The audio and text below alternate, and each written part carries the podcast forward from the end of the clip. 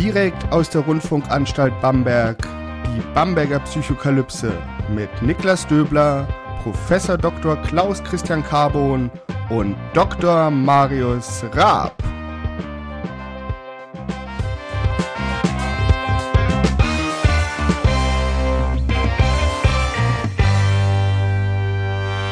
Herzlich willkommen zur Bamberger Psychokalypse. Mein Name ist Niklas Döbler. Ich bin Psychologe und wissenschaftlicher Mitarbeiter am Lehrstuhl für Allgemeine Psychologie und Methodenlehre der Otto-Friedrich-Universität Bamberg. Und wie immer mache ich diesen Podcast nicht alleine, sondern mit meinen beiden genialen Kollegen, Professor Dr. Klaus Christian Carbon und Dr. Marius Raab. Hallo. Servus, hallo. Hallo. Wir haben ja die letzten beiden Wochen einerseits über Unsicherheit und über Risiko gesprochen. Das Thema war so ein bisschen, ja, was was hält die Welt für uns zusammen. Und heute wollen wir über ein Thema sprechen, was uns alle tagtäglich begleitet, genau wie Unsicherheit und Risiko. Und was auch extrem wichtig für, für uns ist, wir wollen über Kausalität sprechen. Und daher vielleicht mal die erste Frage an dich, Marius. Was ist denn Kausalität überhaupt? Da, ja, da geht es eigentlich los. Das ist ja schon die Kernfrage. Ich glaube, David Hume hat mal gesagt, das ist eine wohltätige Illusion. Also was ist Kausalität? Wir können eigentlich nur wahrnehmen, dass zwei Dinge zum Beispiel zeitlich eng beieinander passieren und dann daraus schließen, dass das eine das andere bewirkt. Aber allein das Thema Wirkung müssten wir jetzt tief in die Philosophie wahrscheinlich einsteigen, oder Klaus? Also die verschiedenen Ursachen von Dingen und ihren Bewegungen. Genau, haben wir, haben wir äh, mechanische Ursachen oder physikalische, haben wir vielleicht sowas wie logische, haben wir vielleicht sowas wie illusorische. Ähm, ja, es gibt sehr, sehr viele Möglichkeiten. Äh, gibt es magnetische, elektrische und so weiter und so fort. Und ähm, gibt es eben tatsächlich welche, die vielleicht direkt aufeinander folgen, also chronologisch direkt hintereinander folgen oder etwas, was sehr lange entzerrt ist, wo man sagt, vielleicht eine Fernwirkung könnte es ja auch sein. Gibt es vielleicht eine eindeutige Wirkung oder gibt es so eine, ja, eine multikausale Ursache, die dann zu einer bestimmten Wirkung führt, was ziemlich realistisch meist ist, weil meist gibt es nicht so eine eine Sache. Aber eben selbst bei so einer ganz, ganz primitiven Sache wie eine Kugel fährt an die andere, das, was wir natürlich sehen, dass die eine da dran knallt und dann knallt die andere weiter, ist natürlich auch noch ein bisschen einfach. Das hat halt so die Wahrnehmung, würde das so realisieren, aber was dahinter steckt genau, wie das funktioniert, ist dann nochmal was anderes. Ja, ein Spruch, mit dem ähm, Psychologie-Erstsemester gerne ihre Umwelt terrorisieren, sobald sie einmal in der Statistikvorlesung waren, heißt ja, dass Korrelation keine Kausalität ist. Und das ist natürlich wichtig, das lernt man. man. Was dann oft vergessen wird, ist dann, dass Kausalität trotzdem Korrelation braucht. Und zwar Korrelation in einem gewissen Zeitrahmen. Und die Frage ist jetzt, wie steckt man diesen Zeitrahmen? Klaus hat jetzt direkt das angesprochen, dass man sagt, dass sich zwei Kugeln treffen und ähm, die eine bewegt die andere. Okay, ne? Und dann kann man allerdings sagen, okay, ähm, ich möchte aber wissen, was die Kugel überhaupt bewegt hat. Wer sozusagen dafür verantwortlich ist, dass sich diese Kugel bewegt, wenn es einen Agenten gibt, der die Kugel in Bewegung versetzt hat. Und dann muss ich den Zeitrahmen plötzlich erweitern. Ich kann mir nicht nur diese 0,5 Sekunden vor dem Zusammenstoß und danach angucken, sondern ich brauche jetzt eine Korrelation, eine größere Korrelation. Und dann sehe ich, ah, das Ereignis des, der Kugel, des Kugelbewegens korreliert zum Beispiel mit einem Boccia-Spieler, der die Kugel geworfen hat. So, und dann kann ich das aber immer, immer weiter aufspannen und dann kommen wir irgendwann in so einen äh, infiniten Regress rein, dass wir halt sagen, na gut, ähm, warum hat der Boccia-Spieler das denn gemacht? Und dann sagt, na gut, er hat eine Einladung zu, zum Boccia-Spielen bekommen. Okay, warum hat er die Einladung zum Boccia-Spielen bekommen? Weil der andere heute Lust hatte auf Boccia-Spielen. Und warum, warum, warum, warum, warum? Und am Ende kommen wir bei ähm, vor 13,8 Milliarden Jahren raus, weil es halt, weil halt irgendwann das Universum entstanden ist und dann wird es halt wirklich total metaphysisch, weil man sich fragt, so, ja, aber warum ist das denn das Universum entstanden? Und für unsere eigene psychische, nicht nur Gesundheit, sondern eben auch um handlungsfähig in der Welt zu sein, müssen wir halt irgendwann den Flock in den Boden rammen und halt sagen, bis hierhin und nicht weiter. Hier nehmen wir jetzt ähm, direkte Kausalität an. Be Betonung auf wir nehmen sie an. Und das bauen wir in, unserer, in, unseres, in unser psychologisches Modell der Umwelt oder aber auch von uns ein, um halt irgendwie funktional mit der Welt interagieren zu können. Mhm. Und da hast du ein wichtiges Stichwort genannt. Es ist tatsächlich so, wir müssen natürlich jetzt scharf unterscheiden, ob wir im Alltag pragmatisch unterwegs sind und einfach Ursache, Wirkung, Kausalität annehmen ähm, oder ob wir als Wissenschaftlerinnen und Wissenschaftler tatsächlich Kausalität konstatieren. Das ist was ganz anderes im Prinzip und eine ganz andere Art von rigoroser Testung. Wenn du im Alltag die rigorose Testung anstreben würdest, eines Wissenschaftlers, dann wäre das natürlich ein ganz bisschen problematisch, weil wir müssen einfach davon ausgehen, dass manche Sachen, die eben zusammenhängen in zeitlicher Kontingenz, also da passiert etwas, da ist ein, was weiß ich, ein Knall und kurz danach ist da eine Stichflamme, dann wirst du sehr, sehr schnell auf die Idee kommen, dass das irgendwie kausal was miteinander zu tun hat und wirst entsprechend handeln. Du wirst annehmen, dass es da eine Explosion gab beispielsweise und wirst eben versuchen zu löschen. Wir brauchen also immer im Alltag eine Handlung und wir versuchen tatsächlich ähm, aufgrund einer bestimmten konstatierten Kausalität auch anzunehmen oder schnell zu verstehen, woran das liegt, dass es zum Beispiel ein Feuer gab, weil das ist ganz, ganz wesentlich für uns. Dass wir da ganz oft auch, nein, nicht ganz oft, aber dass wir da manchmal falsch liegen, äh, und bei näherer Prüfung das gar nicht kausal war, ist nicht so wahnsinnig schlimm. Das Wichtige ist, dass wir überhaupt in eine Handlung gekommen sind. Bei einer wissenschaftlichen Untersuchung ist das natürlich durchaus fatal, wenn ich schnell beispielsweise in deinem Eingangsbeispiel die Korrelation fälschlicherweise als eine Kausalität interpretiere. Und das wird ja sehr, sehr häufig getan. Die Möglichkeit, die sich bietet, also es sind, gibt vielfältige Möglichkeiten, tatsächlich eher kausal zu untersuchen, aber trotzdem sind die auch bei näherem Hinsehen auch nicht so perfekt. Zum Beispiel das Experiment als die Standardmethode eigentlich, um Kausalität aufzudecken. Zum Schluss ist es eben immer das Problem, dass wir es mit zusätzlichen Effekten, mit Störeffekten, mit moderierenden Effekten zu tun haben, die wir eben meist dann doch nicht in, selbst in einem experimentellen Setting vollständig beherrschen. Zumal ja auch diese, ähm, dieser Fokus aufs Experiment in der Wissenschaft ja eine recht junge Entwicklung ist, die erst so seit den letzten 200, 300 Jahren wirklich Hochkonjunktur hat und auch die, die Überlegungen der, damals hießen sie noch Naturphilosophen in der Antike, die natürlich sich auch über Kausalität Gedanken gemacht haben, die sich gefragt haben, warum sind wir überhaupt hier? Die, da lief halt die Methode anders ab. Also das Experiment ist eine sehr, sehr zuverlässige Methode, um da nah ranzukommen an diese Kausalität. Sie kann allerdings natürlich jetzt auch nicht streng genommen jegliche Unsicherheit beseitigen, ist allerdings, wie gesagt, einfach das beste Modell, was wir halt zur Verfügung haben aktuell. Ja, was man auf jeden Fall mit dem Experiment immer sehr schön machen kann, ist wenigstens eine zeitliche Abfolge, die kann man wenigstens einigermaßen in den Griff kriegen, aber trotzdem, ob das tatsächlich die, ähm, ob das wirklich die Ursache war für den Effekt, den wir messen, ist nicht immer ganz so klar. Aber wenigstens die zeitliche Abfolge, und das ist schon mal ganz schön viel, muss man sagen. Also, dass man einfach sozusagen wenigstens Henne und Ei einigermaßen unterscheiden kann, aber manchmal weiß man eben nicht, welche Henne es war.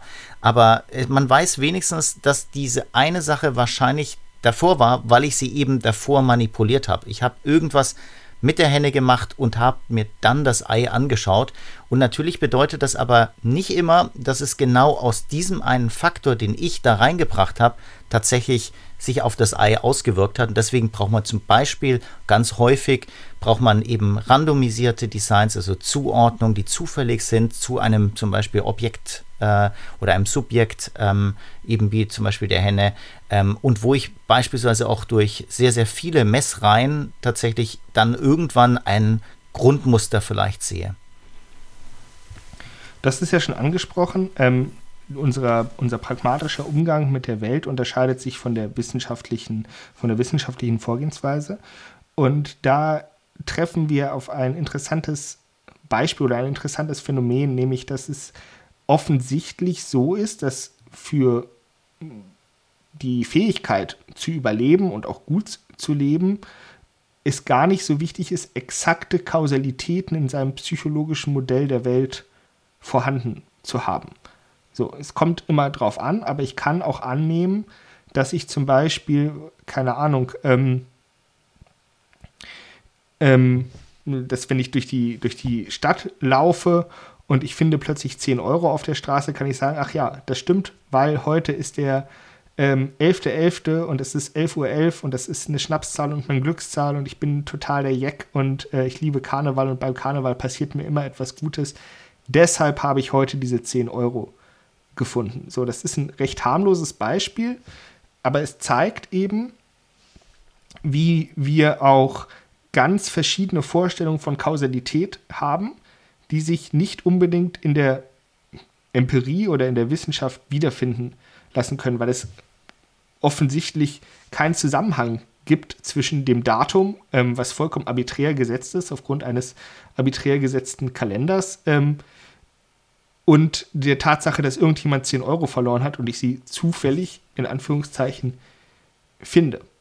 Und ähm, das ist doch ein interessantes Phänomen, wie Menschen sich nachträglich Kausalität zusammenschustern oder sich ein Modell von Kausalitäten bauen, was ja eigentlich mh, hm, ein bisschen absurd klingt, weil man ja eigentlich sagen kann, naja, irgend, irgendeine eine Wirkung hat eigentlich immer eine oder mehrere Ursachen und es gibt da eine klare Verbindung und diese Verbindung kann ich wissenschaftlich erforschen. Warum machen wir das jetzt im Alltag nicht, beziehungsweise nur unzureichend?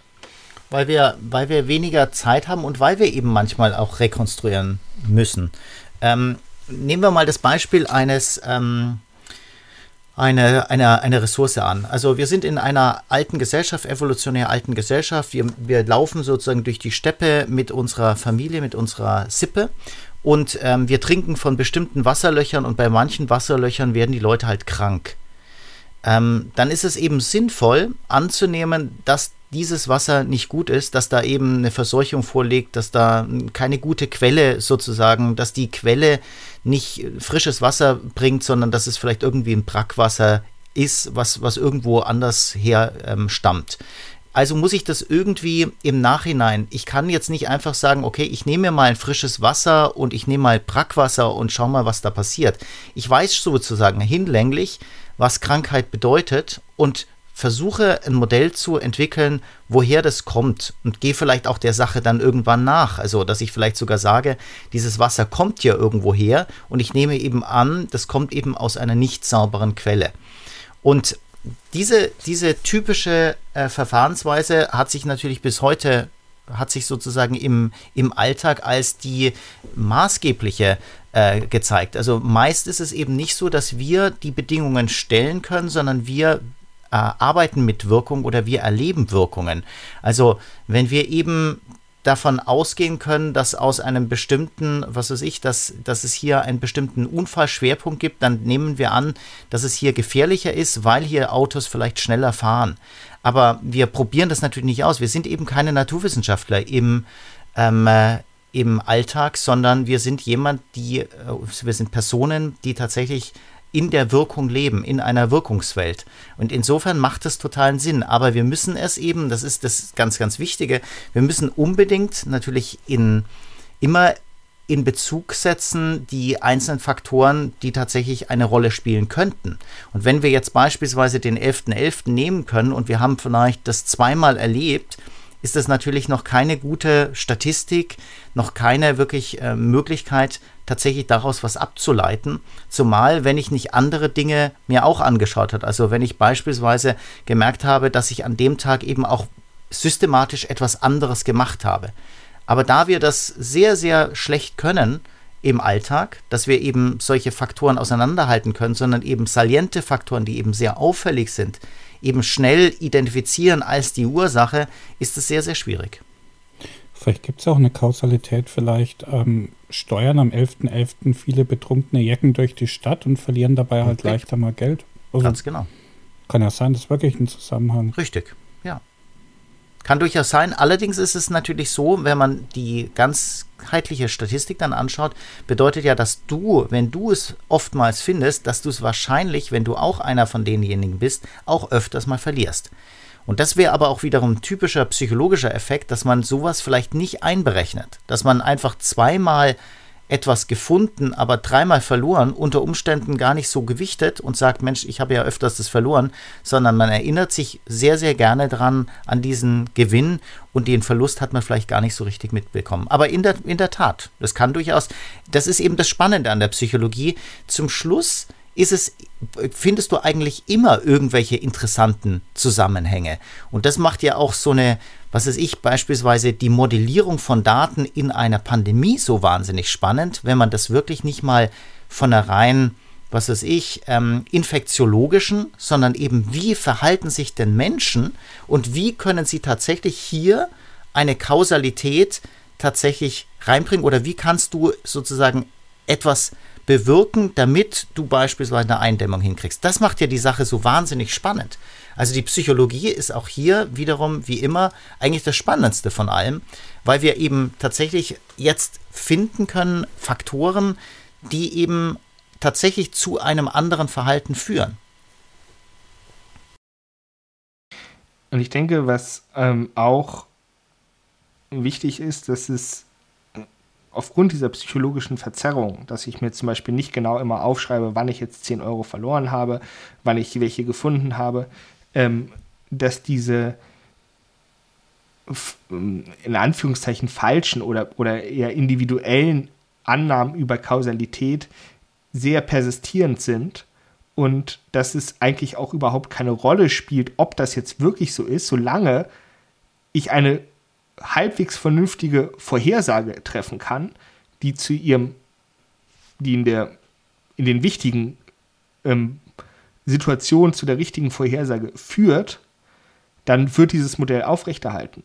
Und dann ist es vollkommen egal, ob es wirklich einen kausalen Zusammenhang gibt. Wenn ich jetzt einen Glücksbringer dabei habe und ich habe ähm, und ich habe den in allen Klausuren dabei und ich schreibe immer eine, eine sehr gute Note und dann habe ich den halt einmal nicht dabei, und dann schreibe ich eine schlechte Note, dann spielt es keine Rolle, dass es vielleicht ziemlich sicher keinen, ähm, keine mystische Macht dieses Gegenstandes gibt, die meine Klausurnote plötzlich verändert. Es wird einen psychologischen Ge äh, Effekt geben in, im, im Sinne der Selbstsicherheit, ähm, aber das wird ja nicht angenommen. Es geht ja um ein, ein metaphysisches ähm, Glück, was einem verliehen wird durch diesen Gegenstand.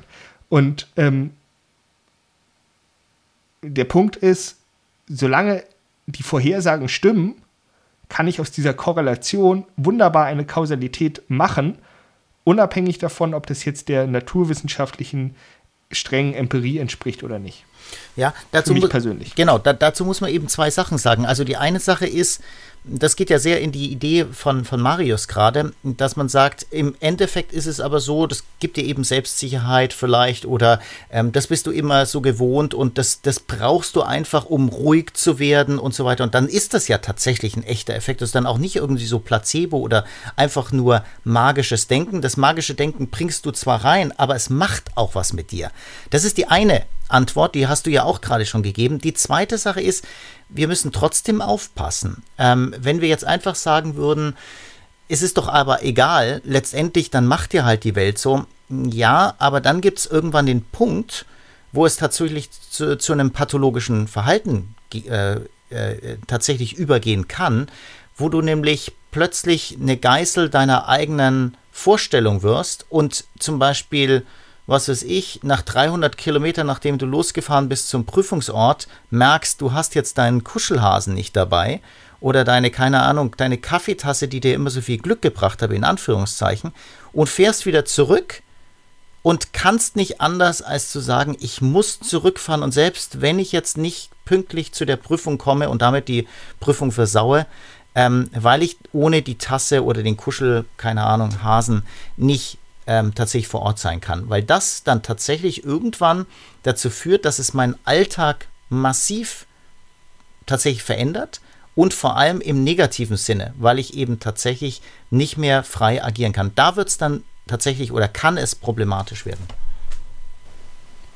Marius, ähm, fallen dir noch andere Situationen oder Beispiele ein, wo diese, diese Eigenart, sich die Welt im Grunde genommen so zu macht, machen, wie sie, wie sie einem gefällt, an den jemanden nah an den Funktionszusammenbruch führen kann.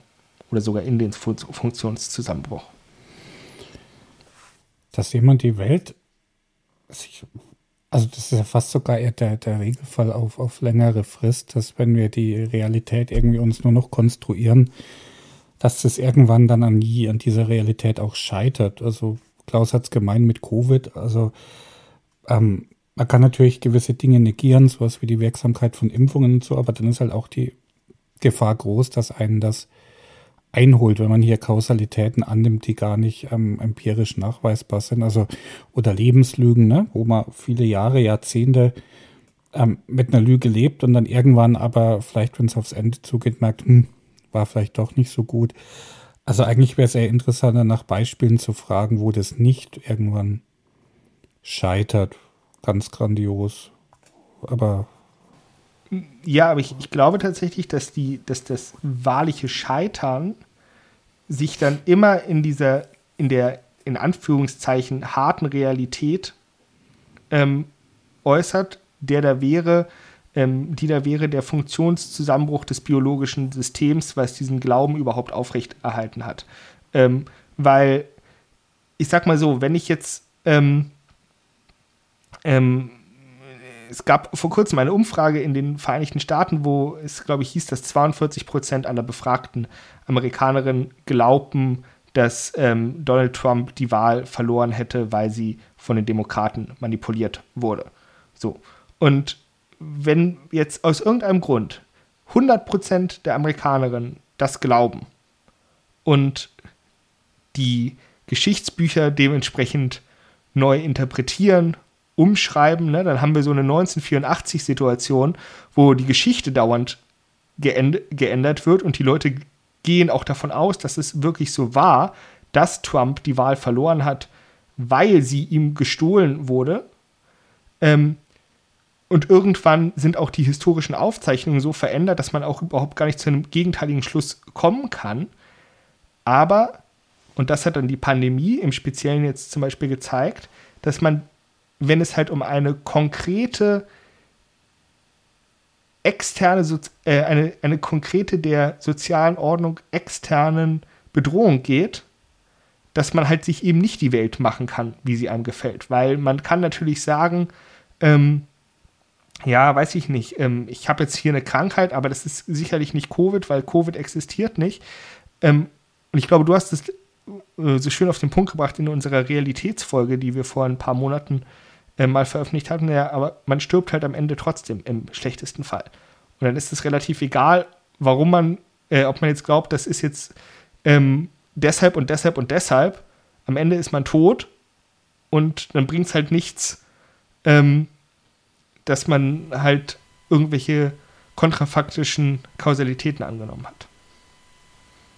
Ja, man muss natürlich aber auch immer sagen, du musst äh, also ich meine, dein Beispiel ist natürlich extrem, weil ich meine, wenn natürlich dann die Fakten auch schon verändert worden wären, dann wären die ja auch tatsächlich sozusagen nur noch diese prüfbar. Also, und insofern wäre es ja dann schon eine ver verzerrte äh, Realität und ich kann sie ja nicht mehr nachvollziehen.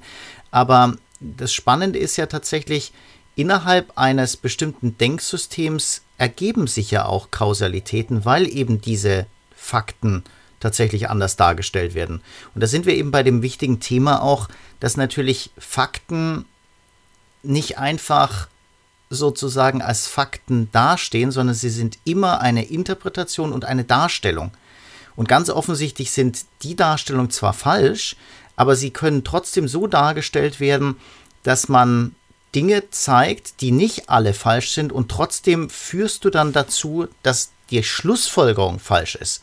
Also ähm, ich glaube nicht, dass die meisten Sachen, die von der Seite der ähm, sehr, sehr stark agierenden Personen, die davon ausgehen, äh, dass, dass es also ein, ein, kein Putsch war, sondern eben ein, ein, ein Aufstand der Gerechten und so weiter, dass die nicht einfach nur lügen, sondern dass die tatsächlich Dinge so zusammen konstruieren, da sind wir eben wieder bei Kausalität, die dann doch wieder ein eigenes Denksystem ergeben, das relativ schlüssig sogar manchmal ist, also wenn es richtig gut gemacht ist. Es gibt natürlich auch total gefakte Sachen, es gibt gefakte Aufnahmen, die einfach falsch sind, aber eben das wieder in eine eigene Kausalitätskette zu bringen, ist eben die Aufgabe einer Narration und Narration kann eben auch eine falsche Narration oder eine bewusst falsche Narration sein, aber im Prinzip ist es immer solche Kausalitätsketten, die ich interpretiere, eben wie es schon sagt, es ist eine Interpretation zum Schluss von solchen komplexen Ereignissen. Man kann es definitiv nicht mehr so ganz einfach als einen Strang tatsächlich zusammenbringen, weil es eben nicht so eine primitive Kugel an die andere Kugel gestoßen ist, sondern es sind eben sehr, sehr viele Dinge, die da ineinander verwoben sind. Ja, und es ist dann halt ab irgendeinem Punkt, besonders wenn es um solche sozialen Vorgänge geht, vor allem auch immer eine ideologisch gefärbte Sichtweise. Unabhängig davon, welcher Seite man jetzt angehört, ob man jetzt ähm, den es als Aufstand der, der Freiheit und der Gerechten gesehen hat oder ob man gesagt hat, okay, das war ein Putschversuch. Das ist, wie gesagt, letztendlich Ideologie, die da ähm, zutage tritt und die natürlich dann unsere Interpretation der Geschehnisse und die, ähm, die auch die Bedeutung von Kausalität tatsächlich hervorhebt. Weil darüber haben wir ja auch nur ganz am Rand gesprochen. Ähm, was Marius meinte, ne, es kann natürlich sein, dass eigentlich am 11.11. .11. besonders viele Jecken ähm, rumlaufen und ähm, Geld verlieren. Das kann einer der Faktoren sein.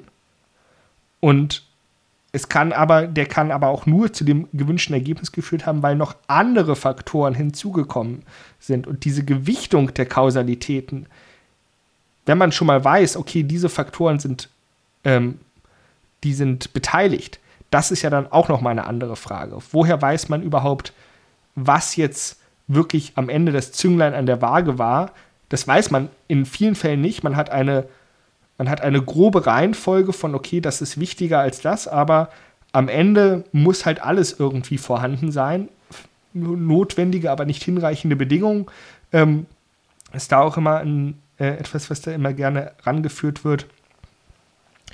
Und weil es eben so multifaktoriell ist, muss man halt an gewissen Punkten Abschnitte machen. Man muss sagen, halt, stopp. Diese Faktoren, die kann ich erstens direkt beobachten in meinem täglichen Leben. Ich kann auf sie schließen und sie erlauben mir eben relativ zuverlässige Vorhersagen, die mich meinem Ziel näher bringen und deshalb nehme ich die jetzt einfach mal als Kausalitäten an oder beziehungsweise nehme ich sie in mein psychologisches Modell auf, um mich funktional in der Welt bewegen zu können. Gut, dann beende ich an dieser Stelle diese Folge der Bamberger Psychokalypse und ich hoffe, dass alle Zuhörerinnen und Zuhörer die letzte halbe Stunde eine gute Zeit hatten, weil und nur weil sie diesen Podcast gehört haben falls dem so ist, ähm, hinterlasst uns doch gerne eine Bewertung auf Spotify. Neuerdings kann man da auch Sterne vergeben auf Apple Podcasts oder anderen Plattformen, auf denen ihr uns hört. Und wenn was ist, schreibt uns kontakt at bamberger-psychokalypse.de. Bis dahin, tschüss. Das war Servus, ciao. Ade. Mit Niklas Döbler, Professor Dr. Klaus Christian Carbon und Dr. Marius Raab. Bis zum nächsten Mal.